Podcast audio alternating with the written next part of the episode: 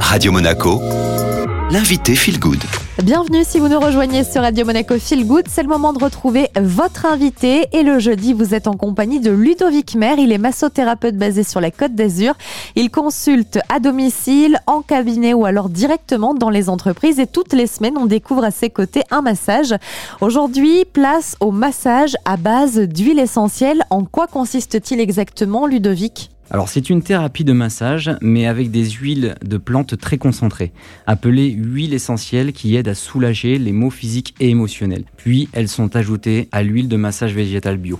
Le premier plaisir est celui que vous ressentez avec l'odeur agréable du soin. ensuite, je vais choisir euh, les huiles essentielles en synergie qui apporteront un soin sur mesure à mes clients. Qu'est-ce que ça apporte, Ludovic, de respirer des huiles essentielles pendant le massage? Lorsque vous inspirez les huiles essentielles, les messages sont transmis au cerveau et régulent le stress, la mémoire, la digestion et le système immunitaire. Chaque huile essentielle a des propriétés curatives différentes et sont absorbées par la peau en moins de deux minutes lors du massage.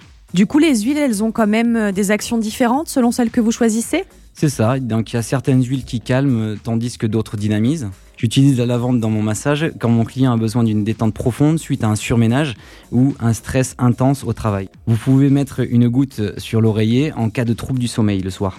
Donc c'est l'huile essentielle par excellence à avoir dans son sac à main ou chez soi, parce qu'en cas de migraine, vous pouvez en mettre deux gouttes sur les poignets ou sur le bas du dos. Elle peut être aussi associée à la Golterie que j'utilise souvent avec mes clients sportifs qui souhaitent une détente musculaire profonde. La Golterie est une huile essentielle considérée comme une aspirine naturelle, anti-inflammatoire et antalgique. Elle est très utilisée pour les muscles à chaud, pour la récupération sportive, mais aussi pour tout ce qui concerne les entorses, les tendinites, les crampes et les courbatures.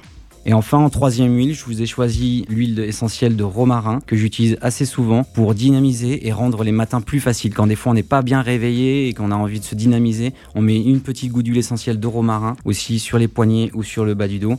Et euh, il est considéré comme un détoxifiant naturel et il aide à la digestion. Alors on va peut-être rappeler euh, brièvement aussi Ludovic hein, qu'il y a quand même quelques contre-indications avec les huiles essentielles à bien respecter. Voilà, c'est très important de vraiment euh, faire attention à ça parce qu'il faut vraiment un avis médical pour utiliser utiliser les huiles essentielles pour les enfants de moins de 3 ans, pour les femmes enceintes ou allaitantes. Il est aussi possible d'avoir des réactions allergiques cutanées, donc n'oubliez pas de les tester au pli du coude avant une application. Ne pas utiliser les huiles essentielles en inhalation en cas d'allergie respiratoire ou asthme. Eh bien, merci beaucoup Ludovic. Avec grand plaisir. Et à jeudi prochain. À jeudi prochain.